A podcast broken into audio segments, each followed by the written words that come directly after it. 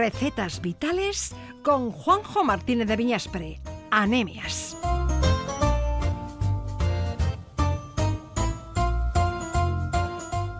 Seguimos, seguimos pensando en el menú navideño. La semana pasada ya nos fijamos en el marisco y en esta ocasión lo vamos a hacer con el turrón. Es uno de los clásicos que solo consumimos en Navidad y que no puede faltar en nuestras mesas y en nuestras casas. El blando, el duro, el de chocolate son los más clásicos, pero también en los últimos años bueno, se han abierto una amplia variedad de, estos postres navideños.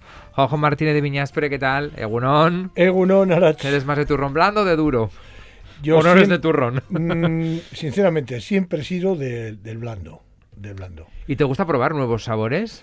Sí, sí, eh, son sorprendentes porque hay unas cosas eh, magníficas hoy en el mercado, pero quizás yo haría esta reflexión. Una cosa es turrón y otra cosa son dulces de Navidad, en los cuales incluyo pues eh, cierta gama de, de, iba a decir turrones, no, de, esos formatos de turrón que te venden pues con una cantidad de cosas hechas que, bueno, que están muy ricas al paladar. Entiendo de que cada uno elige lo que quiere, ¿no? Pero que yo creo que hemos perdido un poco esa tradición de lo que es el, turrón de Gijona, el turrón de Alicante, eh, el guirlache y quizás algún turrón de chocolate como hemos probado aquí, pues el turrón vasco que decíamos y a partir de ahí, pues bueno, la variedad es infinita, infinita, pero yo creo que no nos teníamos que salir un poquito del guion y centrarnos en el turrón blando y en el turrón, como decíamos de chavales, el blando y el duro. bueno, pues vamos a hablar con un productor de turrones, quizás les suene más a nuestros oyentes por los helados, pero desde hace unos años también hace turrones, es Ramón Breda. Ramón, ¿qué tal? Egunon. Eh, hola, ¿qué tal? Egunon, buenas tardes. Ramón, eh, bueno, efectivamente. Muy bien. Ilusión, ilusión oírte. Sí, muchas gracias, Ramón.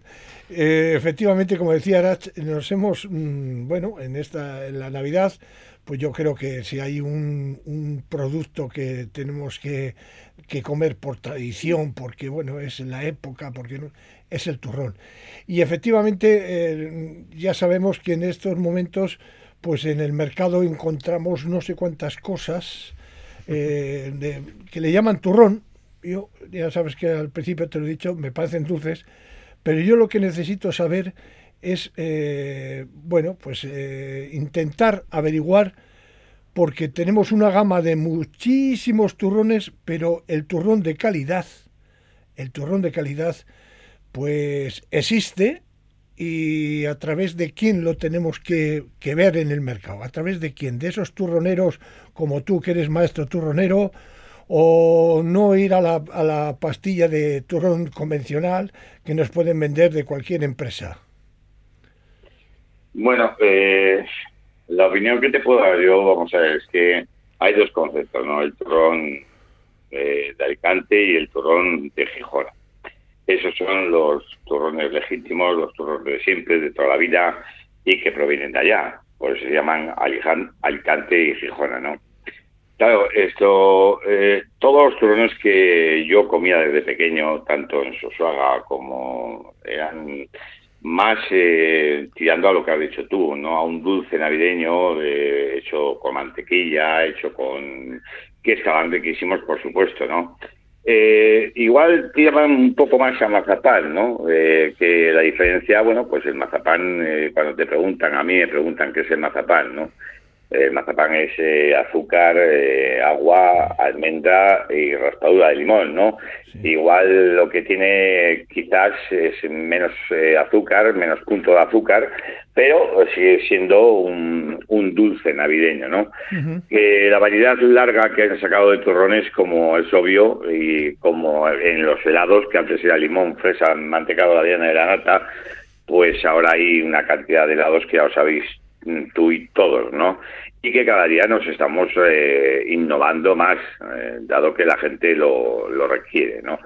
Pero claro, el turrón de Gijona y el turrón de Alicante, del que hemos empezado y hemos comenzado a hablar, ya no es solamente eh, el, hacer el, turrón este, ¿no? El hacer que conlleva una serie de, de, trabajo bastante costoso. Pero sobre todo más que el trabajo costoso de hacer el propio turrón, eh, es el, el, ir a las cosechas de la almendra, que suele ser en septiembre, de ir con un maestro de allá, lugareño, para coger la almendra y que te la calibren bien, eh, comprar la almendra en su momento adecuado, de, de calibre 14-16, una almendra marcona, se llama, de, eh, el origen, y es más gorda, más dulce, y bueno, pues es eh, una almendra que no deja de soltar aceite, y por esto que sale un torrón tan, tan rico, ¿no? Y tan, y tan, y, tan bueno, ¿no? Y luego está la, eh, la miel, la miel de Romeo o de, o de, mm, la, la miel de Romeo o de azar, ¿no? Que le llamamos los colmenares, que son de propiedad eh, particular, hay que ir también, y esto es otra época, hay que ir en mayo, hay que eh, eh, hacerlo en piezas, cortarlo y luego comprarlo para que esté listo ahí para julio, ¿no? Dejarlo asentarse la miel. Entonces estamos hablando de un 50% de almendra y un 50% de miel. Ramón, ¿Eh? perdona que te corte, porque al final, ¿cuáles son los ingredientes de una barra de turrón? Mira, 50% de miel, 50% de almendra marcona. Y no le, no le demos más vuelta.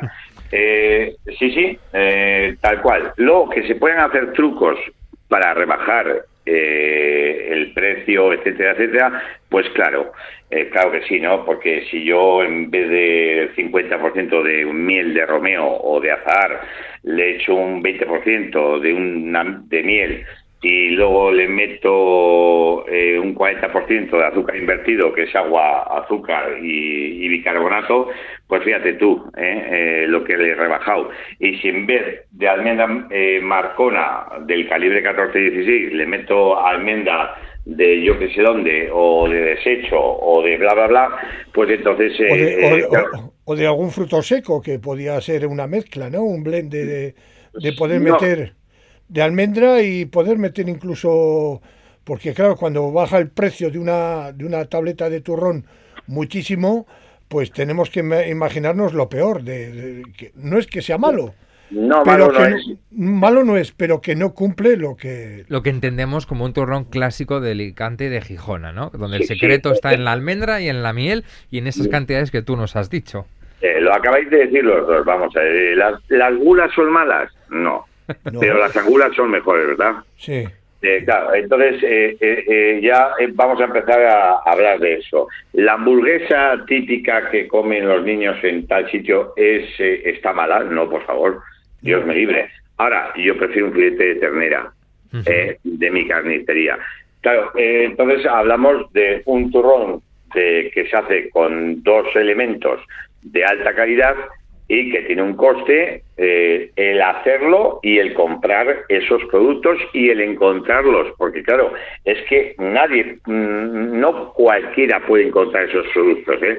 Entonces, claro, eh, hablamos de que, de que al, final nos vamos a, que, que es caro. Mm, ojo, esa es otra. ¿eh?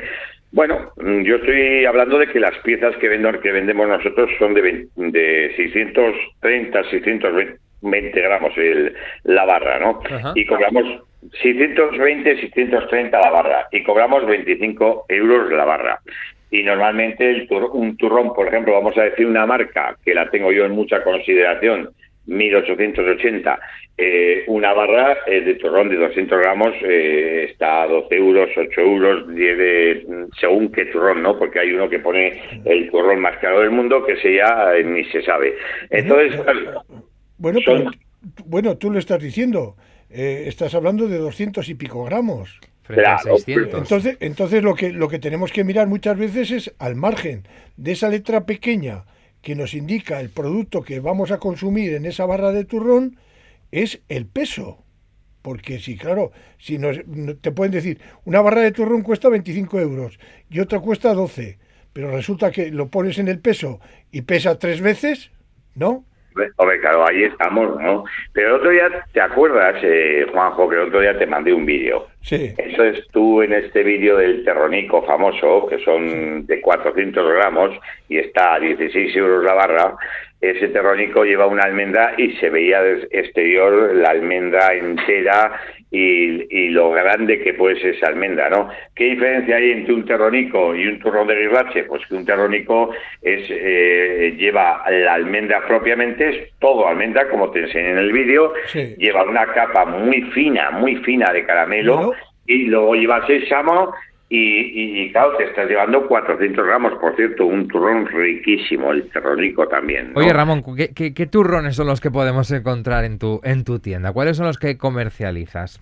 Mira, vamos a ver, yo ahora mismo eh, eh, tengo una variedad mm, que tampoco no, no, la quiero alargar demasiado, ¿no? Pero ah, en estos momentos el de yema tostada, un turrón muy rico.